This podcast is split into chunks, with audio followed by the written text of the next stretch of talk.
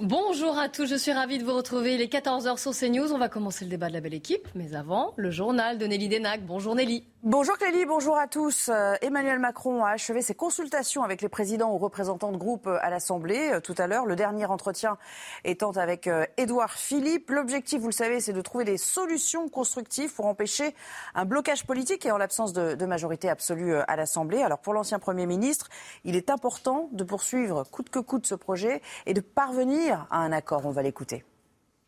On peut appeler cet exercice coalition, grande coalition. Euh, je, suis très ouvert sur la sémantique, mais je crois que si l'on veut prendre le message adressé par les Français au sérieux, et si l'on ne veut pas laisser prospérer une instabilité politique qui, à mon sens, est dangereuse pour le pays, non pas parce que, euh, non pas parce qu'aujourd'hui la situation dans laquelle on, serait serait périlleuse, mais parce que nous allons forcément avoir, à partir du mois prochain et dans les années qui viennent, des moments compliqués à vivre. Je crois qu'il faut élaborer ce, programme, euh, cet, accord, cet accord minimal, mais cet accord qui permet d'avancer. Et puis c'était la photo de famille euh, la plus remarquée du jour, l'entrée en force des euh, députés du Rassemblement national ce matin au Palais Bourbon. Ils ne boudaient pas leur plaisir hein, de faire leur entrée. 88 députés RN entourant leur chef de file Marine Le Pen. Pour Julien Audoul, lui-même fraîchement élu, le RN n'a pas pour but de faire partie d'un gouvernement d'union nationale. Écoutez. Vous ne ferez pas partie du gouvernement d'union nationale dont on entend parler depuis hier soir. Non, non, on n'a pas vocation à se soumettre, à être dans la compromission et euh, à être dans les petits, euh, euh, comment dirais-je, accommodements de boutiquiers de M. Macron qui aujourd'hui constate que le, peuple le rejette tout simplement. Le peuple a quelque, a quelque sorte à imposer la proportionnelle qui avait été rejetée par Macron pendant cinq ans et aujourd'hui il veut autre chose. Voilà. Et en plaçant le RN comme première force d'opposition, premier groupe d'opposition à l'Assemblée nationale, bah, c'est un signal extrêmement fort. Et puisqu'on parle politique, n'oubliez pas ce soir un, autre rendez-vous. C'est Éric Zemmour qui sera l'invité de Christine Kelly, vous le voyez dans Face à l'info, pour une émission spéciale à compter de 19h. Le reste de l'actualité avec en France ces cas positifs à la Covid-19 qui sont en hausse. Alors nous, vers une quatrième dose de vaccin euh, imposée, le gouvernement, vous le savez, recommande pour l'instant aux personnes les plus fragiles de faire cette dose de vaccin sans attendre. Euh, deux médecins ne partagent pas tout à fait le même avis sur la nécessité de cette quatrième dose. On va les écouter je ne crois pas que les annonces gouvernementales euh, euh, aient une quelconque signification scientifique en termes d'inquiétude ou, pas d'inquiétude. Euh, je crois qu'il y aura vraisemblablement pas de grosses vagues ou de grosses recrudescences avant, avant la rentrée, avant le, refroidissement un petit peu de la saison.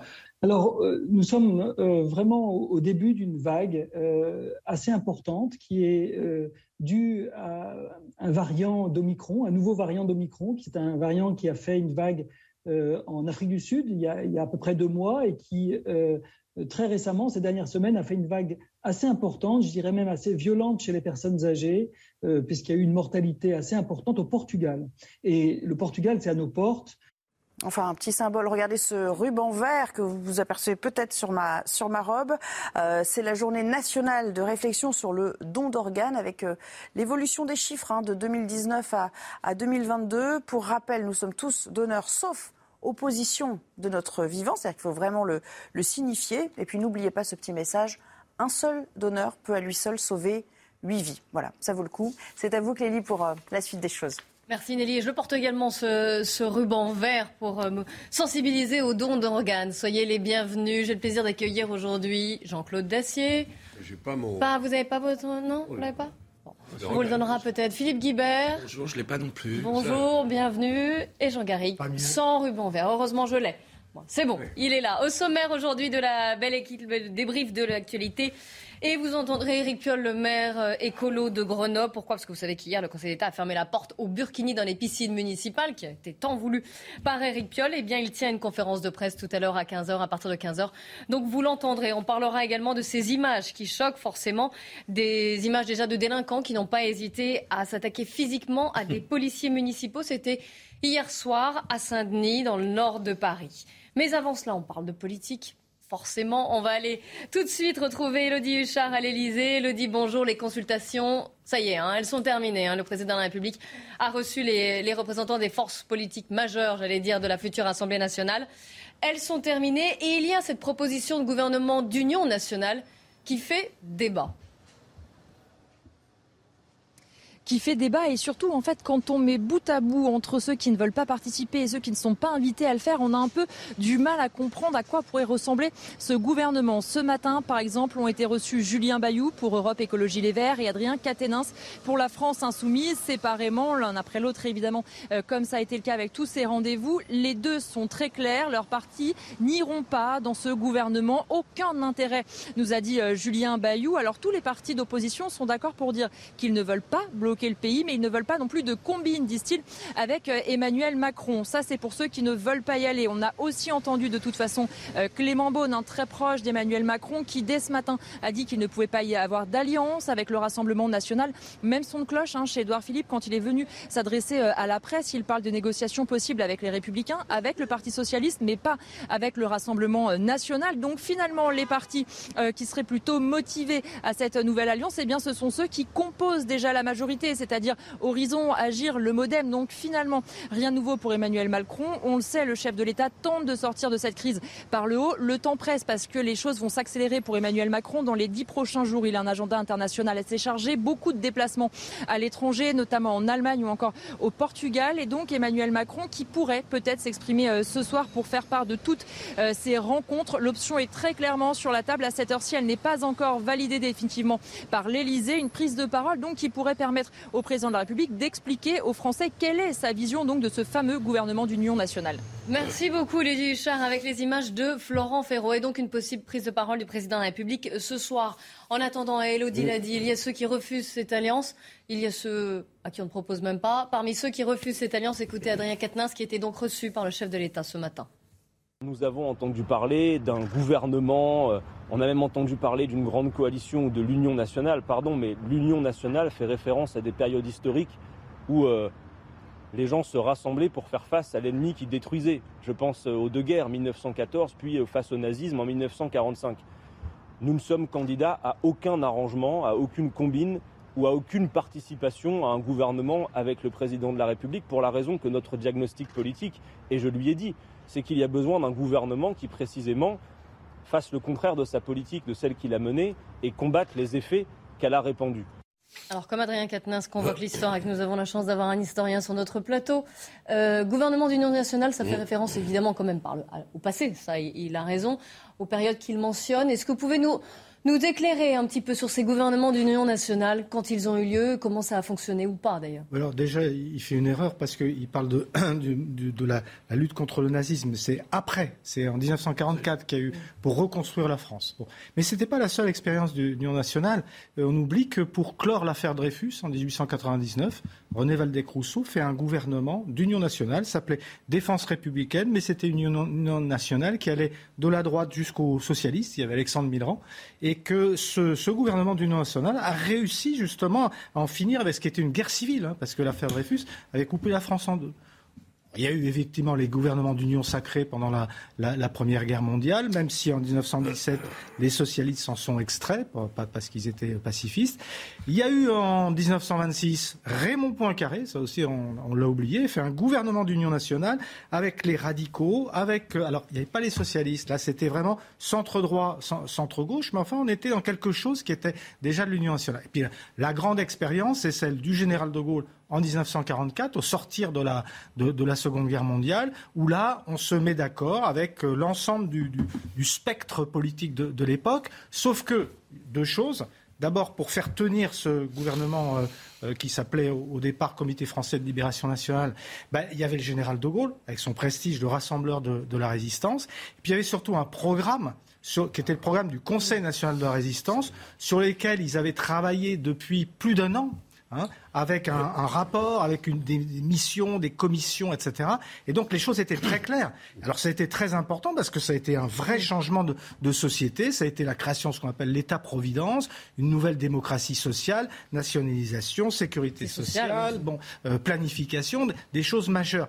Aujourd'hui, euh, là, on, est, on est sur quelque chose de totalement euh, improvisé et avec des partenaires qui n'ont pas du tout envie d'y aller. Mais justement, quel est l'intérêt de l'appeler Union nationale? Puisque visiblement, ce ne serait pas une Union nationale, ça, ce serait beaucoup plus restrictif. Ça a un intérêt qui n'est peut-être pas celui que je vais décrire, mais enfin, de la part du président de la République, c'est peut-être positif pour lui de l'avoir proposé.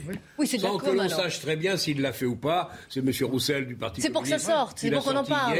En se disant les autres vont refuser. Et il fait la démonstration que, globalement, aucun des patrons de partis qui ont été conviés à l'Élysée n'ont accepté euh, d'entrer dans un éventuel le gouvernement d'union nationale. Ça n'a pas grand-chose à voir, même si la situation, on l'a dit depuis trois jours, est compliquée, ça n'a quand même pas grand-chose à voir avec les situations que Jean nous décrivait à l'instant. En attendant, le président s'est donné les gants de, de proposer un gouvernement d'union nationale face à cette difficulté majeure de paralysie du pays.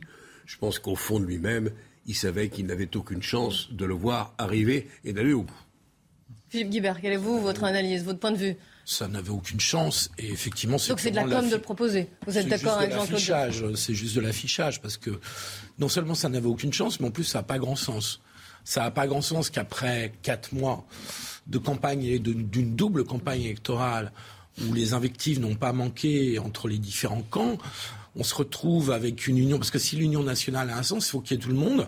Et donc, il aurait fallu qu'il y ait la NUPS, le Rassemblement national, aux côtés des macronistes et de la droite. Alors non, ça, avait déjà été exclu. Écoutez ah Olivier Véran. Oui, écoutez. Alors à ce moment-là, c'est pas une union nationale. Non, c'est bien, c'est pour ça que je vous posais la question. Écoutez Olivier Véran on ne se mettra pas en situation de devoir dépendre des voix du RN pour faire majorité au Parlement. Donc vous n'irez pas les chercher, mais vous ne direz pas non si elles viennent.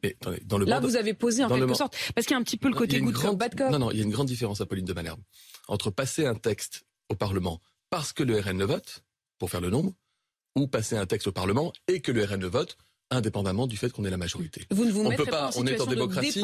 voilà, en démocratie, on ne peut pas empêcher, et c'est heureux, un député de voter un texte que vous présentez. Par contre, faire le calcul par anticipation que grâce aux voix du RN, nous passerions un texte que nous ne passerions pas sans eux, c'est non. C'est une faute. Ni d'ailleurs. C'est une faute. Ni d'ailleurs LFI. C'est une faute. ni l'extrême gauche, ni l'extrême droite. Nous sommes dans l'arc républicain. Nous avons porté ces valeurs pendant la campagne, et ce sont ces valeurs que nous avons à cœur. Ce n'est pas le cas des communistes, ce n'est pas le cas des écologistes, ce n'est pas le cas des socialistes, ni des républicains. On va retirer. C'était une union sans RN et sans LFI. En fait, ça s'appelle une coalition entre les macronistes et la droite. Alors là, ça pose, il y a deux hypothèses.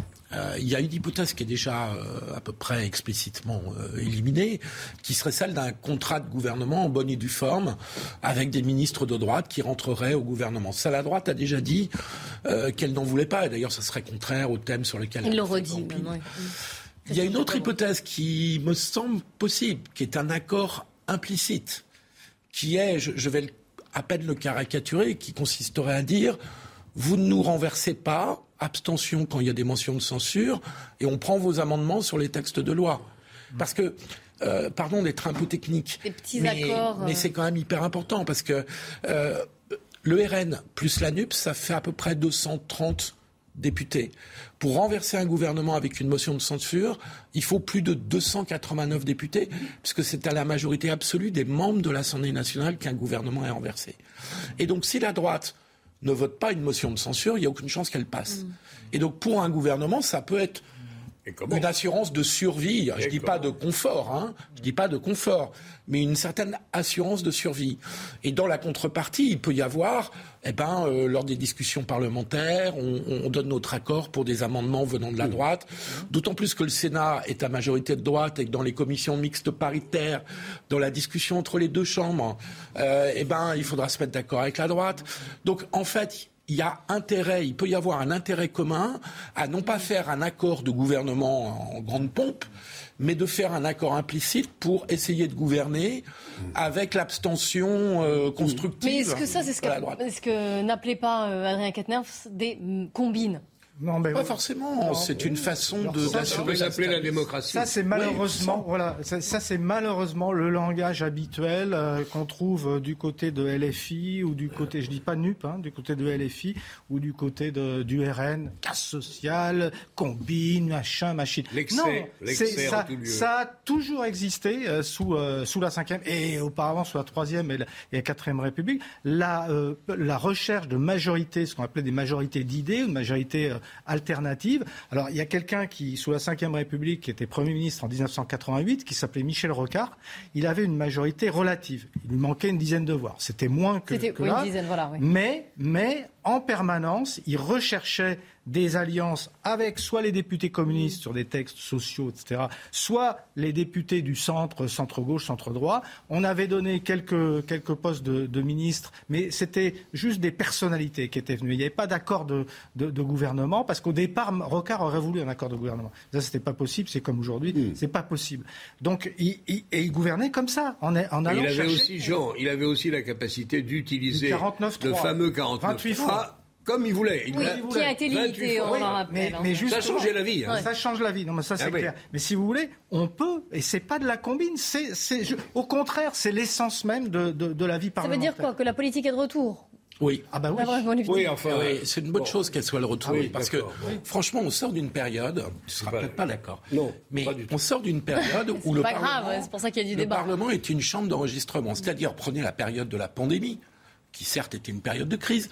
Euh, Emmanuel Macron réunissait son conseil de défense. À 10, il discutait et Emmanuel Macron tranchait.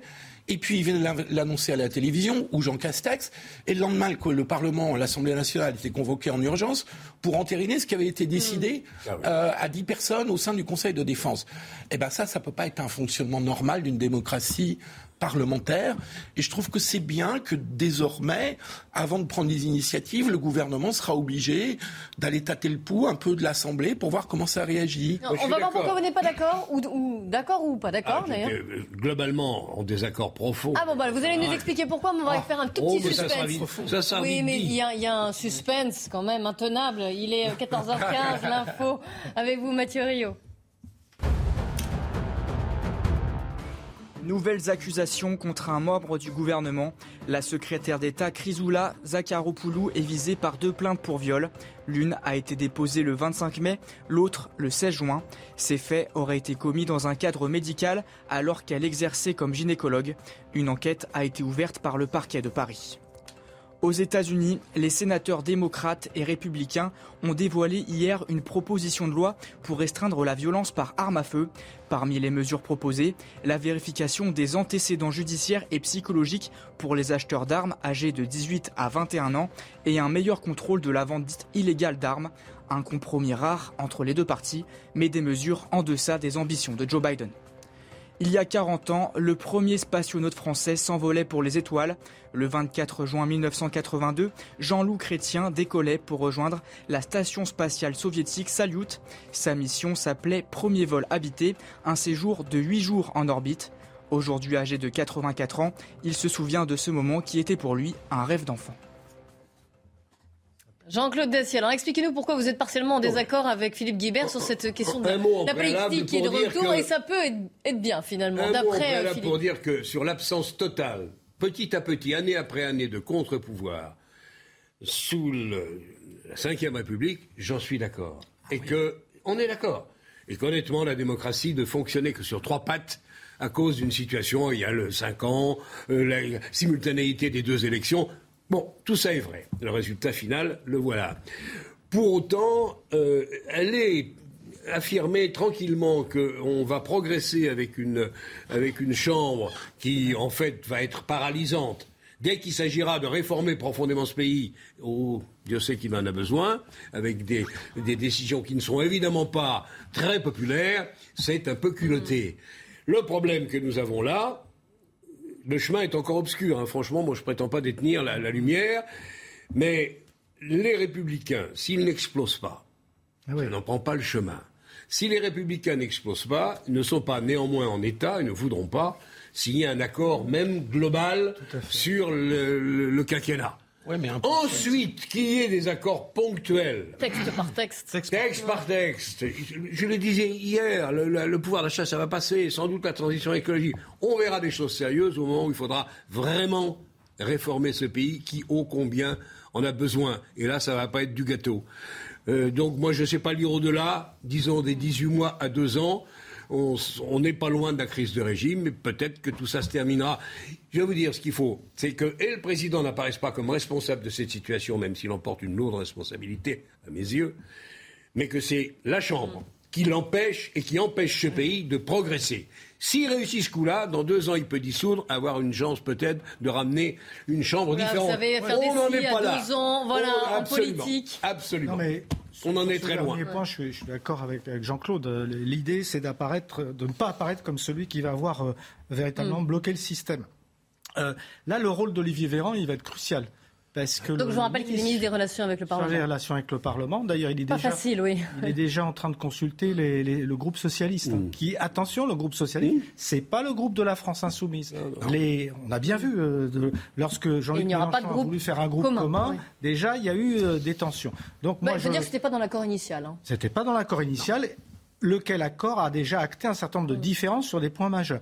Moi, je pense que sur un certain nombre de textes, il peut y avoir la recherche de majorité avec des LR, par exemple, sur d'autres textes avec des, socialistes ou avec, avec, des écologistes. Ça ne me paraît pas intellectuellement complètement absurde. Et certaines abstentions du, du, rassemblement. On est d'accord. N'oublions pas que, ça a été dit, euh, il n'y a pas de majorité absolue contre Macron. Il n'y a pas de, motion de mm. censure. Donc, euh, contrairement à ce qu'on dit, ils ont une majorité. Elle est relative mais ils ont une, majorité.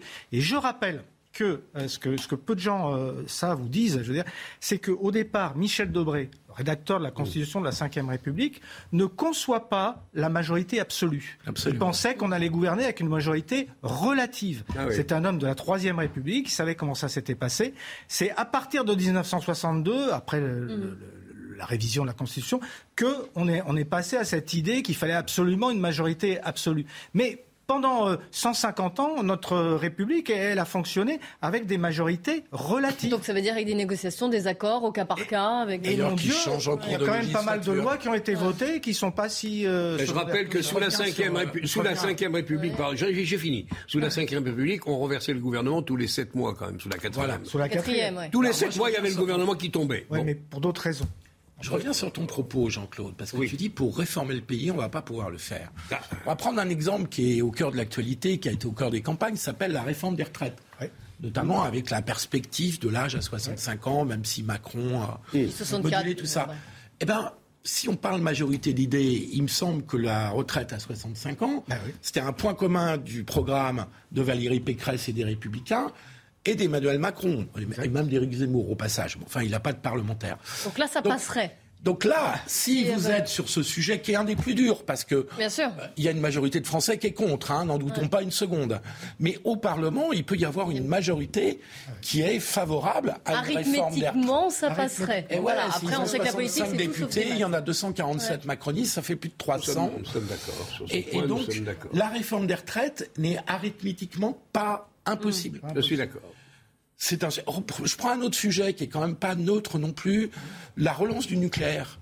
La relance du nucléaire, il y aura une majorité pour voter une loi de relance du nucléaire. Y compris les communistes, ah bah oui. y compris les communistes, voire même le RN, et a fortiori la droite. Bon, voilà, on pourrait Avec ces deux exemples quand même, on a l'impression que le gouvernement va, et les lois qui vont passer vont être plutôt tendance droite quand même.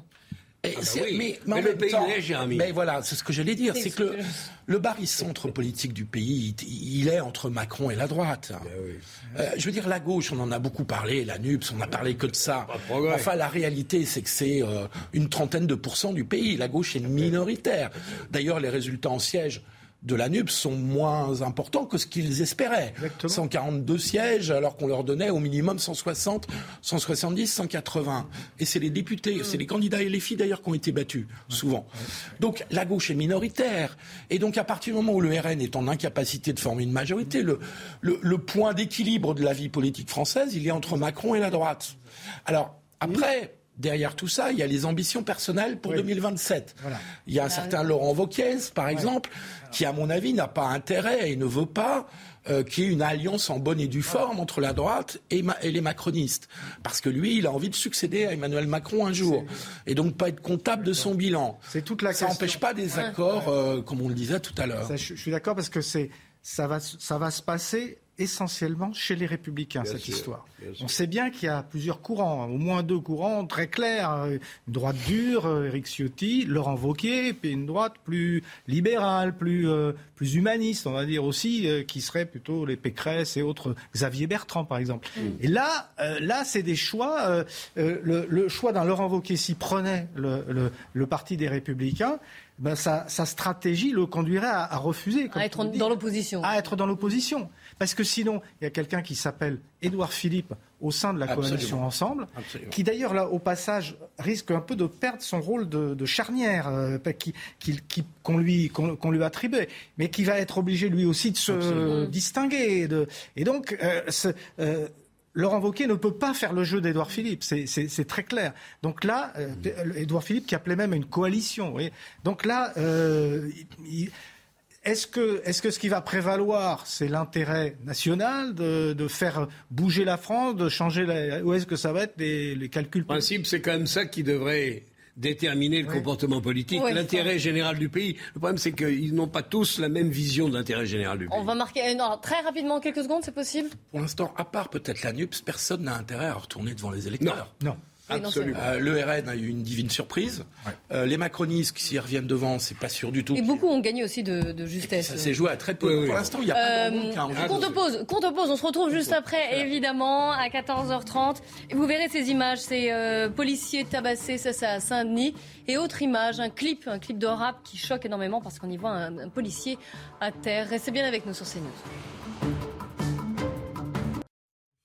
C'est News, soyez les bienvenus si vous nous rejoignez sur le plateau de la belle équipe avec aujourd'hui Jean Garrigue, Jean-Claude Dacier et Philippe Guibert. Un rendez-vous à ne pas manquer ce soir à partir de 19h. Christine Kelly qui reçoit Éric Zemmour. Euh, une heure de discussion face à donc euh, Éric Zemmour qui, je vous le rappelle, n'a pas été élu euh, d'ailleurs député. Mais ils y reviendront évidemment. Avant cela, avant de reprendre notre débat, il est 14h30. Un point sur l'actualité, c'est avec Mathieu Rio.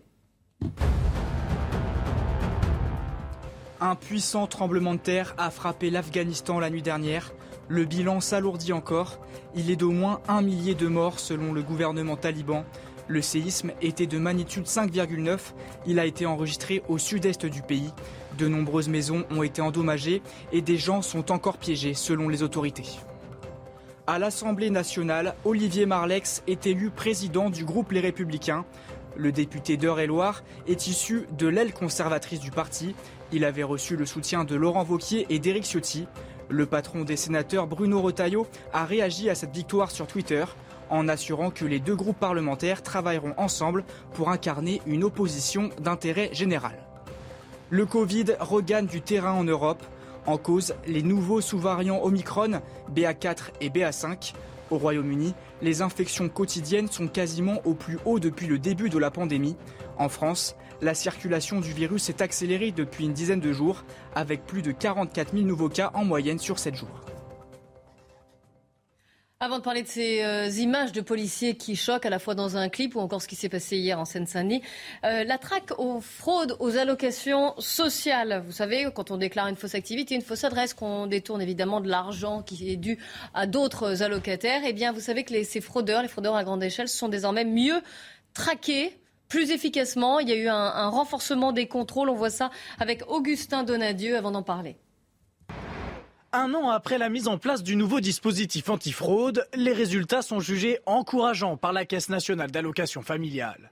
43 208 fraudes détectées en 2021, soit 309 millions d'euros récoltés, plus 21% en un an.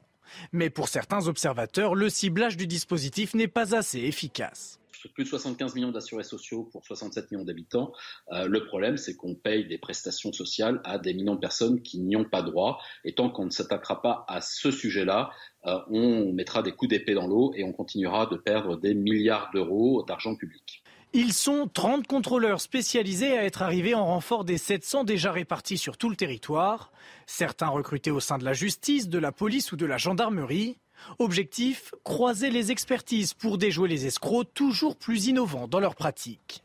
En ce moment, on parle beaucoup des fraudes au RIB, au relevé d'identité bancaire. Ce sont des systèmes assez classiques où les fraudeurs euh, vont essayer d'échanger le, RIB euh, avec le vôtre pour récupérer votre argent. L'année dernière, 1000 arnaques au RIB ont été évitées pour un préjudice de 650 000 euros. Sur le podium des fraudes les plus répandues, on trouve la fraude au RSA, à la prime d'activité et aux aides au logement.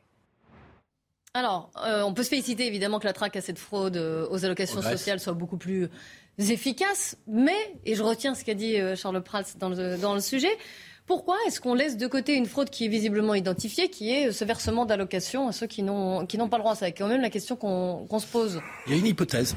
il y a une hypothèse, connaissant un tout petit peu le fonctionnement de l'administration pour y avoir un peu travaillé, c'est que parfois, derrière un dysfonctionnement de cette nature, il y a tout un système à remettre en cause. Euh, c'est-à-dire que de chasser la fraude conduirait à remettre en cause un, mode de fonctionnement qui par ailleurs, doit donner quelques satisfactions.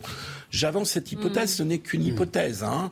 Euh, parfois, la lutte de la fraude est un manque à gagner. En plus, euh, ça quand même met beaucoup de gens en perte à faux. Oui, et puis la crédibilité du Exactement, système.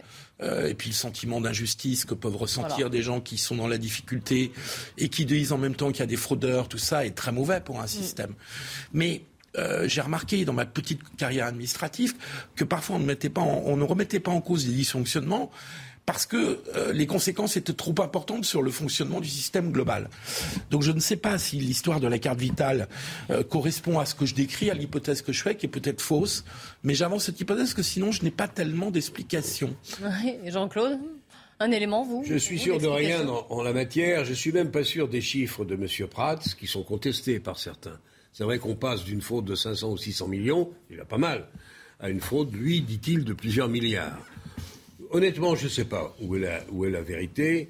Je retiens ce que tu dis, les dysfonctionnements qu'on a du mal à, etc., Il y a aussi, je pense, une certaine philosophie, une certaine culture d'aide à ceux qui en ont besoin et qu'on ne remet pas en cause. Regardez les médecins, regardez les urgentistes, ou certains, ou la plupart. Vous ne, vous ne leur ferez pas euh, euh, contester la loi qui consiste à aider tous ceux qui en ont besoin et qui viennent, n'ont pas de papier, ils sont soignés quand même, euh, et, comme les autres. Et c'est quelque chose qui appartient à, à ce que c'est qu'une profession de médecin et à sa culture. Je ne dis pas que c'est la même chose en ce qui concerne le social. Ce qui est vrai, c'est qu'on on, on distribue plus que dans la plupart des pays européens et que c'est aussi, à l'inverse, une revendication forte de gens qui considèrent qu'on aide ceux qui ne le méritent pas, qu'on aide ceux, euh, souvent trop, euh, ceux qui ne travaillent pas. Je vous assure qu'en ruralité, c'est pas un hasard si le Rassemblement national a fait les scores qu'il a fait. C'est pas un hasard. Il y a beaucoup de gens qui voient leurs voisins, la voisine, le couleur, le 1, dire mais il faut rien. Il y en a qui n'ont jamais travaillé de leur vie et qui touchent malgré tout des indemnités au nom de je ne sais quoi. Bah, c'est ce sentiment d'injustice dont vous C'est ce sentiment d'injustice qui mériterait sans doute qu'on regarde vraiment ce qui se passe dans ce domaine, pas uniquement pour des raisons euh, budgétaires et financières. Il y a une culture de ce pays qui fait que le système a complètement dérapé et que politiquement on en voit des, conséquences qui ne sont pas faciles. Oui, c'est vrai que euh, pour prendre euh, le discours de, quelqu'un qui a, pesé, qui va peut-être repeser dans la vie politique, qui est, qui est justement, qui a beaucoup, décidément, non, mais qui a beaucoup axé sur cette idée de l'assistanat. Euh, le cancer de l'assistanat. Le cancer de l'assistanat. On lui a beaucoup reproché le mot cancer. qui, est d'ailleurs une menace directe sur le travail en réalité, parce que si l'assistanat mm. paie autant que le travail, avec toutes les conséquences qu'on sait. Donc ça pose de, de, de, vraies questions. Mais alors c'est assez contradictoire, parce qu'en même temps, il y a plusieurs enquêtes que, dont j'ai eu vent qui, qui, qui, montrent que beaucoup de Français ne connaissent pas mm. l'ensemble des droits auxquels ils ont. Euh, il y a les deux, gens. Eh C'est-à-dire qu'il y a un, non-recours au droit, ce qu'on appelle le non-recours au droit, de gens qui ont droit à des prestations, notamment le RSA, et qui ne le, la sollicitent pas. Qui ne savent pas, qui, voilà, qui ne savent pas, qui rentrent dans les conditions. Et l'autre, l'autre est vrai aussi, parce que Jean-Claude a raison, c'est un moteur de longue date. Du fait moi j'ai étudié ça dans des études qualitatives il y a 10-15 ans. Euh, L'assistanat est un moteur très fort du vote pour le, le pénisme. Voilà un exemple. Il y a un ressentiment, il y a un ressentiment des gens qui travaillent mais qui gagnent pas beaucoup contre ceux qui ne travaillent pas et qui arrivent à vivre. Voilà quelque chose qui, en dépit des aménagements qu'on pourrait trouver à l'Assemblée nationale, ne passerait pas l'Assemblée nationale. Une réforme comme celle-là n'a aucune chance, à mon avis, d'être euh, euh, adoptée par l'Assemblée et beaucoup d'autres avec elle. Donc on n'est pas sorti de l'auberge. avance parce que parce qu'entre le macronisme oui, et la droite, eh ben, je m'avance. Euh, il peut y avoir des accords là-dessus. Hein, la preuve. Eh ben, j'adorerais me tromper, mais je pense que la preuve, on a déjà durci les, le, droit au chômage, enfin les conditions de l'accès au, chômage. Parfois contestable d'ailleurs. Et c'est d'ailleurs d'ailleurs assez mm. contesté. Mais on peut imaginer, oui, là des majorités d'idées, des majorités parlementaires sur un durcissement de cet euh, accès, on va dire, en, gros, à l'assistanat, puisqu'il s'agit de... J'adorerais me tromper sur tous ces points. Non, c'est... il y a aussi, effectivement, il faut tenir compte de l'opinion publique et du, de la dynamique de cette opinion. Et le, le, le, le, je vais pas dire le raz-de-marée, mais la poussée du, Rassemblement national, c'est vrai qu'elle s'enracine sur ce genre de réflexion. Et 54% d'abstention. C'est gigantesque. Il y a eu plus, effectivement, en 2017. Mais quand même, c'est énorme. C'est pas tolérable dans un pays comme le nôtre. Et puis, euh, depuis 20 ans, tu, vous avez des enquêtes d'opinion là sur l'ensemble des Français, pas simplement sur ceux qui votent, euh, qui montrent qu'il y a une critique de l'assistanat dans la société Absolument. Donc, alors il faut faire attention parce qu'il ne s'agit pas de, de, de, priver des, des personnes qui ont des droits, euh, des, des, des, des les laisser aller dans la abus, misère. Ce qui est dénoncé. Il y a des abus, c'est évident. Le sentiment. Des gens qui n'y ont pas le droit et qui les touchent quand même ou des abus. Mais... Voilà, la, la, thématique des abus est très très forte et un moteur du vote radical. Ils se sont installés et dans du vote radical notamment au Rassemblement national, c'est très enraciné. Absolument. Alors ça se tourne parfois vers les populations d'origine immigrée, euh, mais, euh, mais pas seulement. Et puis il y a un problème plus général de est-ce que le travail paye voilà, c'est un vieux thème. Absolument. Euh, qui est pas Macron n'a pas dit des choses contraires là-dessus hein, depuis longtemps. Non, au contraire. Donc, Il aimerait bien remettre les Français au travail, en tout cas ceux qui ne travaillent pas pour. Mais à contrario, sans vraiment de raison. Oui, Jean il avoir la riposte, je dirais, idéologique de, de la France insoumise qui va vous dire la fraude sociale, c'est mineur. c'est la fraude fiscale ah, des, très riches qu'il faut. Mais l'un n'empêche pas l'autre, d'ailleurs. Et les deux sont vrais. Et les deux peuvent être traqués et, empêchés. Les deux sont vrais. Oui la lutte contre les deux est légitime d'ailleurs. Oui, Parce que ça fait beaucoup d'argent à l'arrivée et qui sont payés par les gens qui payent leurs impôts et leurs cotisations. alors qu'on parle de la dette et de tout ça. Alors qu'on va être dans un système, à d'ici la fin de l'année, encore pire qu'aujourd'hui, où l'inflation va mm. attaquer très fort les petits revenus du travail. Donc je pense que cette revendication peut être. Euh, Il y a un travail de réforme gigantesque à faire dans ce pays. Je parle euh, des impôts de production. On est les seuls à avoir ça. Mm. C'est-à-dire qu'avant même d'avoir fabriqué une brosse à dents, vous payez des, des impôts de production. C'est extravagant à quel point Bercy avait besoin d'argent pour boucler ce budget. Mais ça, vous faites passer ça à l'Assemblée nationale aujourd'hui Oui, je pense. Ouais. Bon, Il est très optimiste. Bon, je souhaite qu'il ait raison. Ah, mais je souhaite qu'il ait raison. mais je vais te dire, tu cites des projets qui sont plutôt de centre droit, droite. Oui, oui. Et je pense qu'il y a une majorité là-dessus à l'Assemblée ah nationale. Très bien. Et, donc, dans le euh, pays je serais ravi, je vous rendrai les armes. et donc, je pense que ce type. On pourrait avoir ce débat. Ah, oui le premier texte qui passe, on refait un duel. je le dis sur, l'aide sociale qui consiste à lutter contre l'inflation, je suis d'accord, ça va passer. Je pense que la transition écologique est un besoin pressant, ça passera aussi. Après, ça va se compliquer. Autre actualité euh, qui n'est pas vraiment liée, hein. ça, ça se passe en Seine-Saint-Denis, à Saint-Denis, c'est juste au nord de Paris, des délinquants qui se sont attaqués physiquement à des policiers municipaux. Ils patrouillaient dans cette cité Gabriel Péry, qui est connue comme un point de deal important, un point de, drogue, un trafic. Pardon. donc, Oui.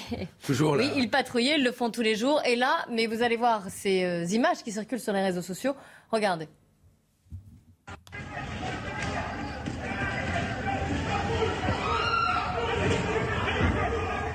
Donc ils sont tabassés, certains tombent. Mmh. Écoutez Mathieu Vallet.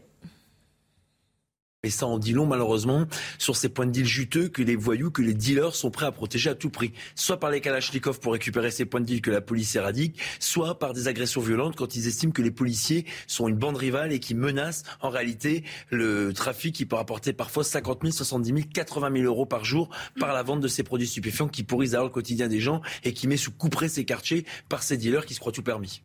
Jean-Claude Dacier, Mathieu Vallée a déjà dit beaucoup de choses, effectivement, et c'est pas la première fois qu'on commente ce genre d'image. Hélas, mais... mais... là aussi. Mais là, quelle impunité quand même. Mais c'est jamais, moi, j'ai jamais vu ça. Enfin, croirait un des images d'un film. Ce n'est pas un film. mes souvenirs, on s'en prenait pas à la police, même municipale, et aux gendarmes, et encore moins. On sait bien. Alors le monde a changé. Le trafic de drogue, effectivement, est à défendre pour ces messieurs, puisqu'ils rapportent ça. Oui, c'est ce qu'a expliqué Mathieu Vallet. Ils ont hein, Néanmoins, alors, encore une fois, c'est pour moi un des angles morts, même si Darmanin, je reconnais, même s'il a fait des bêtises au moment du Stade de France, euh, euh, il, fait les efforts, il a déclaré la guerre aux, stupéfiants, etc. Mais je trouve qu'il est bien seul et que ça ne suffit pas. Et encore une fois, je vais le dire pour la énième fois, je pense que le président de la République euh, n'est pas porteur dans ce domaine. de sécurité, entendons-nous, avec le garde des Sceaux qui est bien silencieux, on va le laisser encore quelques jours. Je ne sais pas qu'il va faire, il a fait des efforts sur le budget, tout ça est vrai.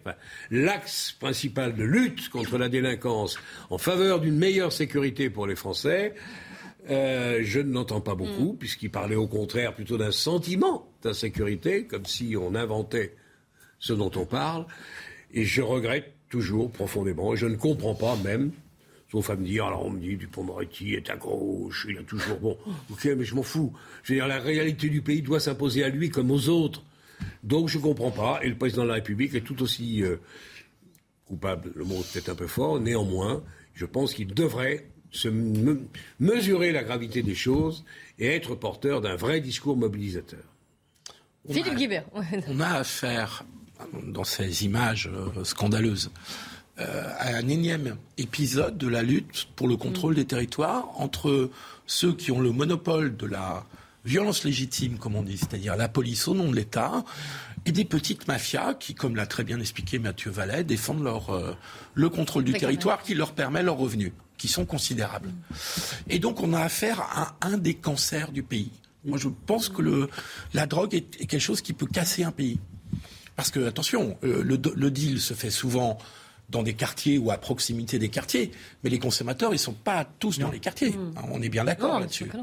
Donc, on peut tuer une jeunesse avec la drogue.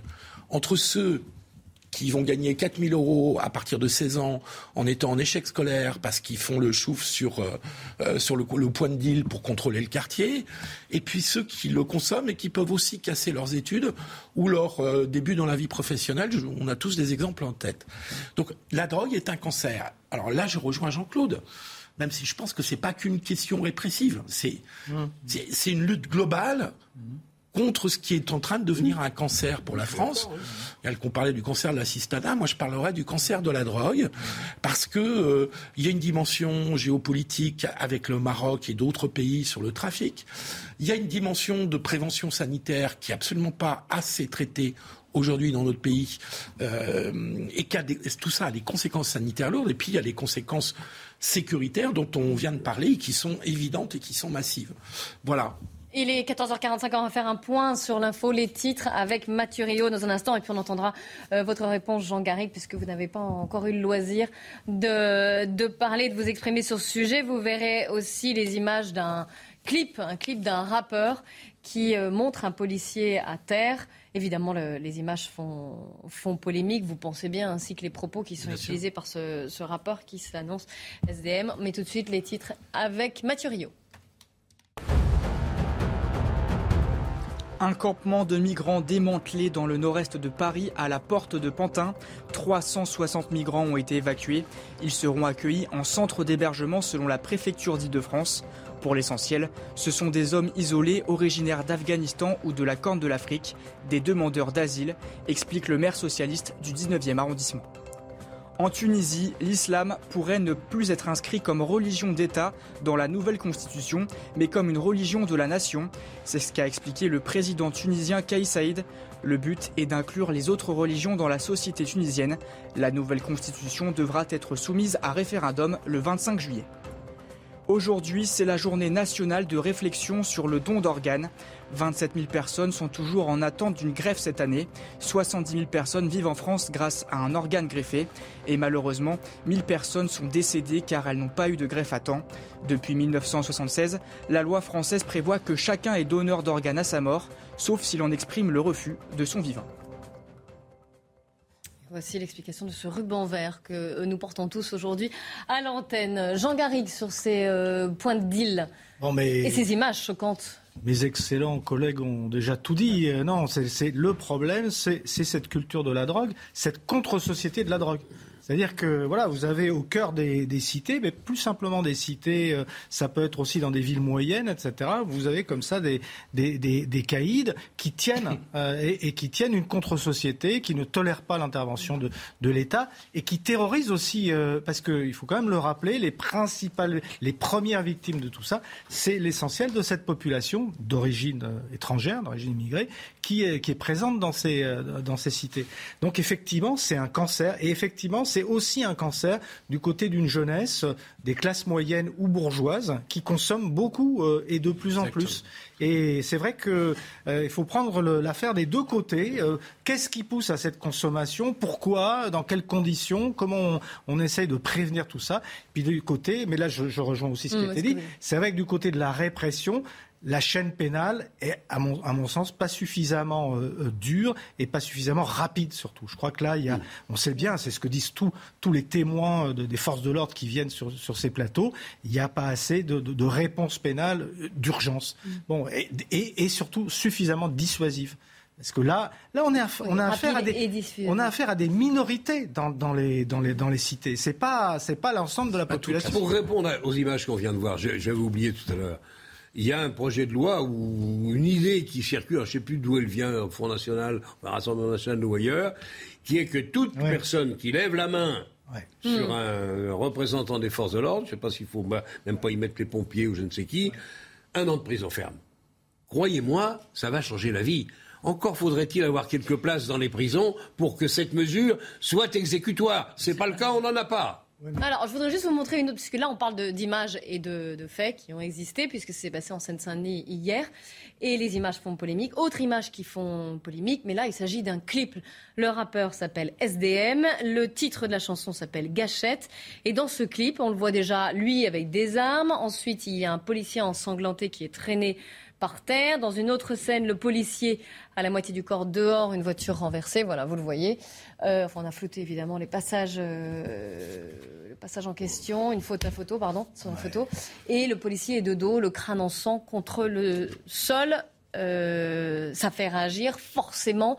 La question qui se pose, c'est voilà, peut-on tout dire comme ça dans un clip, peut-on montrer Je vous rappelle qu'il parle quand même à un certain nom, il est très influent, il parle à une, certaine jeunesse, il est, il est quand même, euh, voilà, il diffuse des messages. Regardez ce qu'en dit Gilbert Collard, c'était dans un tweet. Vous allez le voir. Qui dénonce donc que le rappeur SDM fait la promo de son clip en posant à côté du cadavre ensanglanté d'un policier ignoble, dégueulasse. Ce rappeur mérite d'être poursuivi et condamné. Et une loi d'aggravation pénale doit être vite Bien sûr. Saisir, saisir tout de suite le produit, je ne sais pas ce que c'est tout ce qui est ce beau spectacle, bah, c'est quoi C'est un clip. C'est un clip, c'est une chanson. La chanson s'appelle Gâchette. Et puis on le condamne. Je ne vais pas vous citer les paroles. Croyez-moi, bon, ils sont tous dans la surenchère, tous ces messieurs les rappeurs. Qui créent en certains vont vous dire c'est de la poésie qui, va droit au cœur. Tous ces poètes doivent effectivement rendre compte à la justice. Si mes filles étaient sur le plateau à ma place, elles vous diraient euh, qu'il euh, ne faut pas réduire le rap à ces quelques exemples, même si ça existe, même si ça fait partie parfois d'une culture du rap, mais que le rap ne peut pas être réduit à ce type d'image tout à fait euh, scandaleuse, qui effectivement mériterait, mériterait une. Et en même temps, on en parle et on lui fait de la pub du coup. Et on lui fait de la pub. C'est aussi voilà ce qui est cherché. Moi, je, suis d'accord parce que le, rap c'est quand même la, culture euh, musicale majeure de ces 15 dernières années. On ne peut pas la balayer.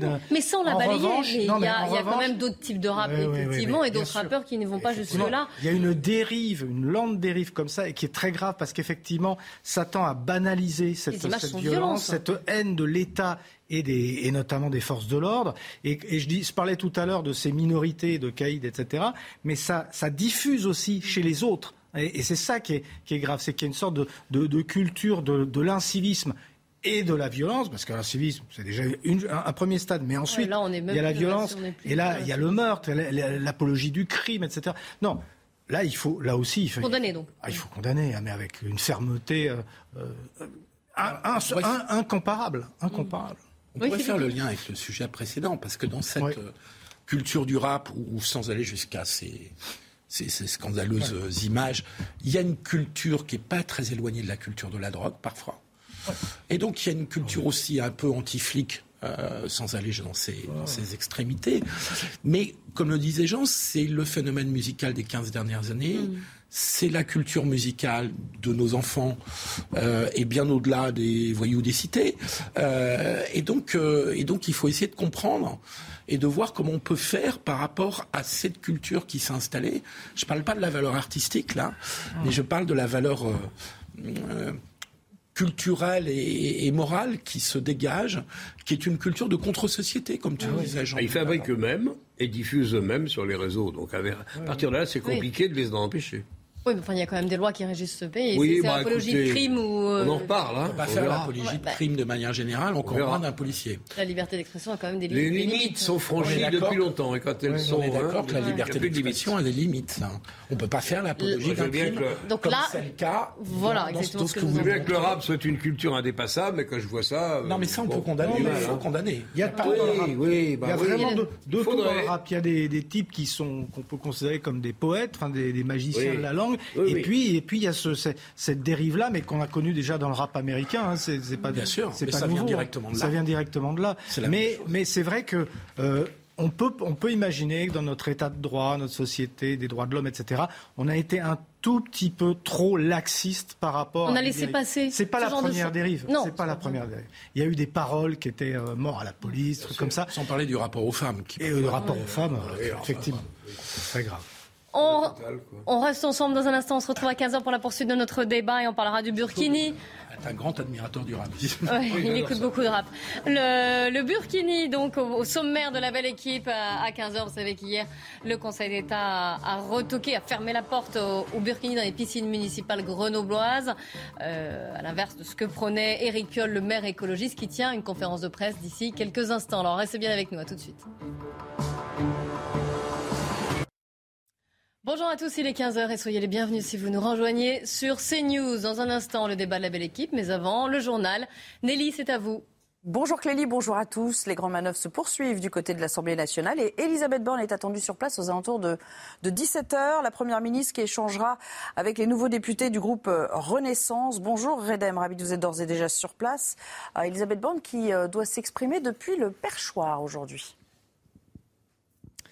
Effectivement, à propos du perchoir, qui est un poste extrêmement convoité, vous le savez, négué la présidence de l'Assemblée nationale. Déjà ce matin, le groupe Renaissance a élu sa présidente de groupe. Il s'agit euh, d'Aurore Berger, un profil plutôt venu de la droite, ce qui permettra de nouer des compromis, notamment avec le groupe Les Républicains ici à l'Assemblée pour pouvoir voter certains textes. Et désormais, c'est un autre sujet épineux pour la Macronie, l'élection du président de l'Assemblée nationale. Et là encore, le profil choisi devrait euh, entrer en compte eh bien, dans les futurs votes. On parle de plusieurs profils, plusieurs candidatures. Barbara Pompili, Joël Guiraud ou bien encore Eric Woerth. Lui aussi vient des rangs euh, des Républicains et juste après l'élection présidentielle, juste après l'élection d'Emmanuel Macron, il a déclaré sa euh, candidature. Normalement, on devra avoir les résultats dans l'après-midi. Et puis Elisabeth Borne sera là aussi pour euh, avoir un discours d'unité auprès du groupe parlementaire qui est pour l'instant en majorité relative ici à l'Assemblée nationale. Merci beaucoup, Reda, pour toutes ces précisions. Et puis de son côté, Emmanuel Macron a achevé ses consultations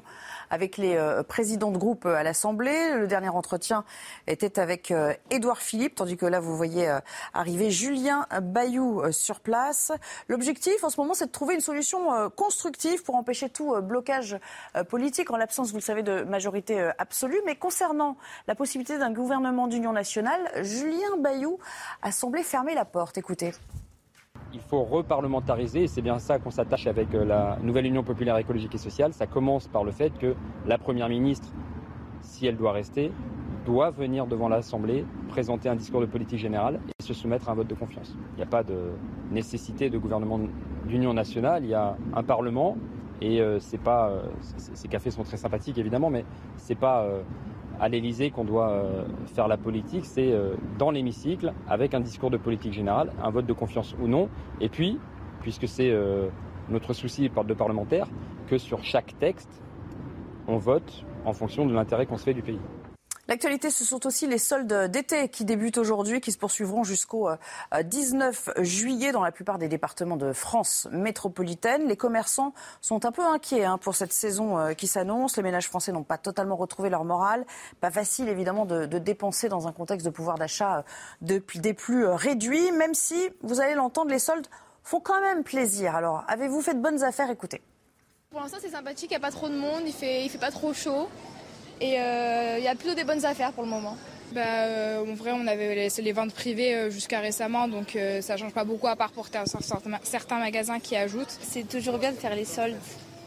Dans un sens, on s'amuse et on voit plusieurs choses qu'on pourrait acheter alors que d'autres, à d'autres moments, on pourrait pas acheter. Pour l'instant, j'ai acheté que des trucs pas soldés, mais c'est vrai que c'est agréable, il fait, il fait assez bon, il n'y a pas énormément de monde pour l'instant, donc forcément c'est appréciable. J'ai pas regardé euh, en détail, mais pour moi, euh, ce qui me plaisait me semblait être une bonne affaire. Donc. Voilà pour un petit échantillon en ce début euh, de période de, solde. C'est à vous, Clélie, pour la suite. Merci Nelly. On vous retrouve pour 90 minutes info. Ce sera à 15h30. Mais d'ici là, c'est la belle équipe qui continue avec Jean Garrigue, Jean-Claude Dacier et Philippe Guibert. Le port du Burkini, vous savez qu'hier, le Conseil d'État a fermé la porte euh, au port du Burkini dans les piscines municipales grenobloises, puisque c'était Éric Piolle, le maire de Grenoble, qui doit tenir d'ailleurs une conférence de presse, qui avait été à la manœuvre. Voici pourquoi le Conseil d'État a interdit le Burkini Les explications de Vincent Fandège avant notre débat ici en plateau. Adopté, critiqué, suspendu et finalement annulé. Le Conseil d'État a confirmé hier l'interdiction du nouveau règlement municipal de la ville de Grenoble qui autorisait notamment le burkini. En l'espèce, le juge des référés constate que, contrairement à l'objectif affiché par la ville de Grenoble, l'adaptation du règlement intérieur de ces piscines municipales ne visait qu'à autoriser le port du burkini afin de satisfaire une revendication de nature religieuse. Sur Twitter, Gérald Darmanin se félicite d'une victoire contre le communautarisme du maire de la ville, écrit-il. De son côté, l'ancienne édile de Grenoble réclame la démission d'Éric Piolle. Il y avait donc une arrière-pensée électoraliste de favoriser cet islamisme politique. Cette arrière-pensée électoraliste est condamnable. On ne peut pas accepter qu'un élu de la République, qu'un élu municipal favorise une partie euh, islamiste de la population pour des raisons électorales. La municipalité a elle aussi réagi, annonçant prendre acte de la décision, mais dit regretter que le Conseil d'État lui prête des intentions qu'elle n'a pas. Ah bah, je, vous, vois euh, pouffer de rire, Philippe Guibert. Je vous donne tout de suite la parole. Vous pensez que ça c'était électoraliste, vous aussi, cette mesure-là? Oui, enfin, en tout cas. Parce que c'est pas la première fois. Là, on a beaucoup parlé de l'entre-deux tours. Euh, c'est pas la première fois qu'Éric Piolle euh, tente de, laisser passer le burkini dans les piscines grenobloises. Hein. Non, non, il y avait une volonté. Il y avait une certaine cohérence derrière, en tout cas. Euh, islamiste, dans une logique très clientéliste. Ah, pour vous, c'est clair. Ah oui, pour moi, c'est parfaitement clair. Euh, je pense que son arrêté était suffisamment mal rédigé pour que le Conseil d'État ait pu trouver la faille en disant un arrêté qui est donc un acte d'une autorité publique n'a pas à, faire une, une discrimination, même positive, en faveur d'une religion. C'est l'application du principe de laïcité qui fait que les actes publics doivent rester neutres au regard des religions. Euh, il y a d'autres mairies, en particulier celle de Rennes, qui a un arrêté qui mm. autorise le burkini et cet arrêté n'a pas été censuré par le Conseil d'État. Donc je crois qu'il y a une question de rédaction. Donc c'est un échec, un échec double pour M. Euh, Monsieur Piolle, un échec politique dans son dans sa politique clientéliste, et c'est un échec de, de, de, de, rédaction et de compétences dans la façon de rédiger les arrêtés municipaux. De là à démissionner, ça, semblerait plausible, comme le réclame Alain Carignon. Oui, là, bon, oh, c'est la, la, politique locale. Hein. Moi, je, la politique. Euh, les municipales sont loin, euh, 2020-2026. Donc, euh, je doute que M. Piolle démissionne. Alors, revenons-en au, Conseil d'État. Paris qui ne va pas démissionner, justement, parce que, au fond, c'est vrai que c'est une, défaite sur, sur le coup pour une, une, manœuvre qui était manifestement électoraliste et qui avait été amenée d'ailleurs par une association dont il faut rappeler qu'elle était proche de la France insoumise. Absolument. Bref. Mm. Éric Piolle, a priori, c'est pas la France insoumise, c'est Europe Écologie des Verts, mais on voit bien que on est assez proche. C'est la Nupes. On est assez proche. On est dans la, dans la Nupes. Alors sur le, sur le, le fond des choses, sa démarche, bah, c'est de se rapprocher d'un électorat communautariste. Donc c'est vraiment du, du, clientélisme. Et peut-être qu'à terme, justement, il se considère un peu comme, comme victorieux. En tout cas, il a, euh, par rapport au public communautariste, à mm. ceux qui sont favorables à cette, à ces thèses, euh, il a marqué des points finalement. Il s'est positionné un peu comme une sorte de, de, leader. Et puis alors, dans son fief euh, grenoblois, euh, il touche un certain nombre d'élus. Il faut quand même rappeler que la percée, de, de la, notamment de la France insoumise, notamment en banlieue parisienne, en Seine-Saint-Denis, etc., elle s'est quand même fait beaucoup sur cette base communautariste. Je dis communautariste pour pas dire islamo-gauchiste, etc. Non, communautariste simplement. Mhm. Euh, donc on voit bien, on voit bien là les, mécaniques hein, qui sont à l'œuvre avec, euh, avec Éric Piolle. Jean-Claude Dacier. Non, mais en même temps, euh, je veux bien croire à la sincérité de M. Piolle. Je pense quand même que dans sa sincérité, il y a une vision, qui est une vision, comme tu le dis, communautariste, pour pas le traiter d'islamo-gauchiste, selon la formule maintenant utilisée par tous et, et chacun. Néanmoins, il a, il pense que la France serait en meilleure situation si, euh, au fond, nous vivions à l'aune de cultures diverses et variées. Et donc, il faut qu'il ouvre un certain nombre de voies. Là, en l'occurrence, c'était euh, l'autorisation donnée aux femmes musulmanes qui le souhaitent de se baigner en burkini. Je crois qu'il faut que la réponse de la France laïque soit d'une grande fermeté. Mais là, elle l'a été. Est-ce qu'elle l'est Vous savez, on, en a parlé de cette, de, cette base de loisirs dans les Yvelines, où il y a là, dans ces dimanches de juin, des eh personnes qui sont venues en burkini, et ils ont fait respecter la loi. Il y a eu des menaces. Oui, mais en même temps, la jeune femme a retiré son, burkini sans difficulté. Il faut être d'une grande fermeté, porter plainte à chaque fois quand c'est utile, et la République française doit se défendre. Oui, il y a toute une partie de la gauche, dont M. Piolle, dont la France insoumise, dont parlent les gens, qui est passée dans une conception totalement multiculturaliste. Ah à l'anglo-saxonne, c'est-à-dire on se fonde sur la, on tolère tout mm. dès lors que c'est de la liberté individuelle, en fermant les yeux beaucoup, avec euh, en enfonçant la tête dans le sable, en ne voyant pas du tout euh, ce que peut représenter la pression sociale, familiale dans ces communautés euh, euh, intégristes ou euh, musulmanes intégristes. ça, ils veulent pas le voir, hein, ils veulent pas en entendre parler. les femmes en sont les premières victimes, d'ailleurs, alors même que c'est une tendance qui se prétend féministe. Mais ça, cet aspect-là, ils veulent pas le voir. Euh, donc il y a une partie de la gauche qui, et une partie de notre jeunesse aussi, hein, euh, qui est devenue euh, multiculturaliste. Le principe, le seul principe qu'on connaît, c'est une soi-disant liberté individuelle. Et Et c'est pas le principe de la liberté de la République française. C'est pas ça l'esprit de la République française. Donc là, il y a, une, quelque chose qui joue, qui à mon sens va au-delà d'un simple débat gauche-droite. D'abord parce qu'il y a une partie de la gauche quand même qui n'est pas dans cette tradition-là. Parce que ça, ça va complètement... revenir, j'allais poser la question à Jean Garrigue. ça va complètement à l'encontre voilà, de l'histoire de la gauche républicaine. C'est d'ailleurs euh, sur ce, notamment sur cette question-là que s'est fait le schisme entre, j'allais dire, les gardiens du temple de la gauche laïque et républicaine, les François Hollande, les Bernard Cazeneuve, des Carole Delga, etc. Et puis ceux qui ont choisi d'aller euh, dans l'alliance avec la NUP. Euh, parce que euh, s'allier avec la NUP, c'est s'allier avec des mm. gens comme Éric Piolle, et qui effectivement une conception multiculturaliste. Oh, comment dirais-je, moi, idéalement, je n'ai rien contre le multiculturalisme. Une société se compose de plusieurs cultures. En revanche, il faut que ces cultures ne soient pas dans la revendication d'une extraterritorialité par rapport aux lois de la République. Et c'est ça le problème. Parce que celle qui porte le burkini, c'est quelque part une revendication politique, une revendication d'un islam dur, d'un islamisme euh, qui, qui, occupe et qui se sépare du reste de la société. Comme d'ailleurs le voile sépare la femme de l'homme. Euh, c'est malgré tout, euh, c'est un principe de base quand même pour pour la, gauche qui, qui, prône l'égalité, hein, elle est pas, la gauche n'est pas libertariste, elle est égalitariste. Voilà. Espérons qu'il n'est pas trop tard et qu'on saura en effet échapper à une société multiculturelle, communautariste, multiculturelle. si ce n'était que ça, ce serait pas grave. Est-ce qu'il faudrait une nouvelle loi, une autre loi, alors qu'elle existe déjà, on est bien d'accord S'il faut le faire, si c'est utile, si c'est efficace, il faut le faire, il faut faire des lois pour le plaisir de faire des lois.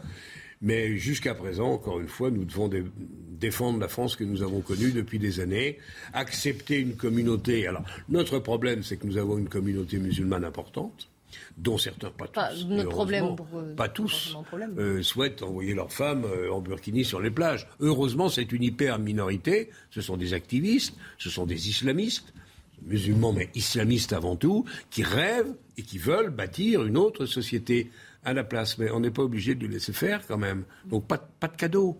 Pas de cadeau, c'est tout. S'il faut faire une nouvelle loi pour que la loi soit respectée, parce qu'on ne peut pas leur demander de respecter une loi qui n'existerait pas. S'il manque des lois, il faut qu'elles soient votées. Là encore, cher ami, nous allons voir ce que ça donnera dans la nouvelle Assemblée. Eh oui, c'est pour ça que moi je veux bien, mais euh, croyez-moi, une majorité qui vote la politique que souhaite le gouvernement en place, c'est pas une mauvaise chose. On va voir si ça se passe mieux dans cette Assemblée-là. J'en mm. doute un peu. On verra. Oui, Jean, euh, Philippe Guibert il faut bien reconnaître quand même qu'on est face à un certain échec de la politique laïque. Ah oui. Euh, parce que la loi de 2004. Qui est de moins en moins comprise, en fait. Euh, qui est de moins en moins comprise par les jeunes générations. Eh oui, absolument. Euh, et donc là-dessus, on a. le voile progresse quand même dans la société française. Enfin, des formes de voile militantes ou, ou de voile quasi intégraux progressent dans la société française. Ils ont progressé. Pas qu'en France d'ailleurs. Hein. Il ne faut pas se dire qu'on est les seuls au monde. Au Maghreb, ça progresse aussi énormément. Dans d'autres pays européens, ça progresse. Mais nous, ça heurte notre tradition, la façon dont s'est construit ce pays dans, un, dans une relation entre, avec les religions qui n'est pas la même que dans des pays notamment protestants. Euh, et donc, euh, donc là, on a, on a un sujet, on a un problème. Le on a beau avoir fait voter la loi de 2004, alors on a sanctifié, sanctuarisé, pardon. L'école. Pas sanctifié, sanctuarisé. Oui, là, on va pas tout. Pour la sanctifier aussi, hein. Mais euh, l'école, l'école publique, mais euh, dans la société, on n'y est pas arrivé. Donc il faudra qu'on réfléchisse, je sais pas il faut faire de nouvelles lois, mais il faut réfléchir à pourquoi, pourquoi ça n'a pas marché et pourquoi les nouvelles générations, celles de nos enfants, euh, n'adhèrent plus tout à fait à la conception, à la conception traditionnelle d'accord avec ça. On a perdu la, bataille des idées euh, pour euh, expliquer ce qu'est la laïcité à la française. Et c'est vrai que les jeunes générations ne comprennent pas. Et au contraire, eux euh, se, trouvent ça tout à fait normal. Ce, ce c'est normal qu'ils ne comprennent pas, parce qu'à l'école, on ne leur dit pas exactement ce que nous souhaitons ici. On ne leur dit pas. Ce combat-là, il est culturel. Je, je suis d'accord avec toi qu'il faut. C'est à la fois de la. On a perdu le combat. C'est à la fois de l'éducation. C'est à la fois de l'éducation dès, dès, dès, la culotte courte et puis la répression quand on ne peut plus faire autrement. Il faut faire les deux. Il, faut, il y a aussi dans les il faut faire les deux. Oui, ben justement, dans les familles, bon, dans les familles où s'entretiennent et se développent ces, ces idées-là, qui sont peut-être respectables et qui doivent rester au sein de la famille.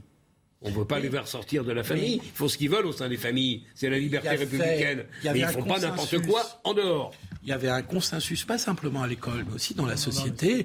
Moi, je viens de l'Ouest catholique, euh, donc j'ai grandi dans la religion aussi.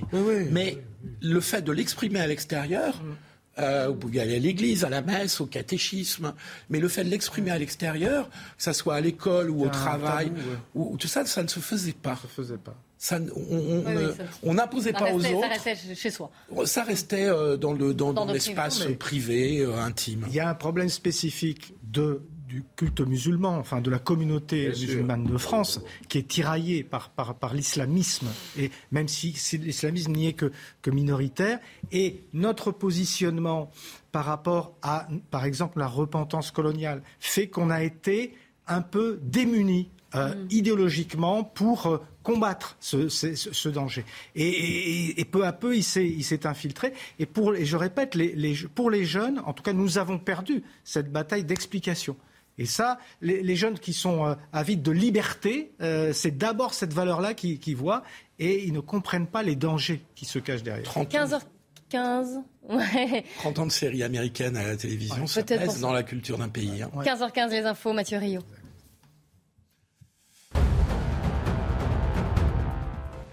La vaccination des tout-petits commence aux États-Unis. Les enfants entre 6 mois et 5 ans peuvent désormais se faire vacciner contre la Covid-19. L'Agence américaine des médicaments avait donné son feu vert la semaine dernière aux vaccins Pfizer et Moderna. L'Agence européenne des médicaments pourrait suivre cette décision américaine. La solidarité nationale pour les agriculteurs durement touchés par les orages, c'est ce qu'a promis le ministre de l'Agriculture en déplacement hier dans le Loir-et-Cher. Selon Marc Fesneau, il faudra ensuite réfléchir à des dispositifs de prévention pour parer les catastrophes. Les paysans n'ont pas envie de se demander chaque année si c'est pris en charge par les assurances ou pas. L'important pour eux est de produire, a-t-il souligné. Louis Braille est entré au Panthéon il y a 70 ans. Il est l'inventeur du braille, le système d'écriture universel pour les personnes aveugles. À l'occasion de cet anniversaire, cinq associations veulent rebaptiser la station de métro du Roc à Paris en Duroc Louis Braille. Merci beaucoup, messieurs, d'avoir participé à ce débat de la belle équipe. Tout de suite, c'est euh, l'heure des livres. Qui, le, Anne Fulda qui vous présente le livre de David Corona qui s'intitule Négocier. Avouez qu'en ce moment, c'est d'actualité. c'est très utile aussi. Très bon après-midi à vous. Selling a little or a lot? Shopify helps you do your thing however you cha-ching. Shopify is the global commerce platform that helps you sell at every stage of your business. From the launch your online shop stage to the first real life store stage, all the way to the did we just hit a million orders stage. Shopify is there to help you grow. Shopify helps you turn browsers into buyers with the internet's best converting checkout. 36% better on average compared to other leading commerce platforms because businesses that grow grow with Shopify. Get a $1 per month trial period at shopify.com/work. shopify.com/work.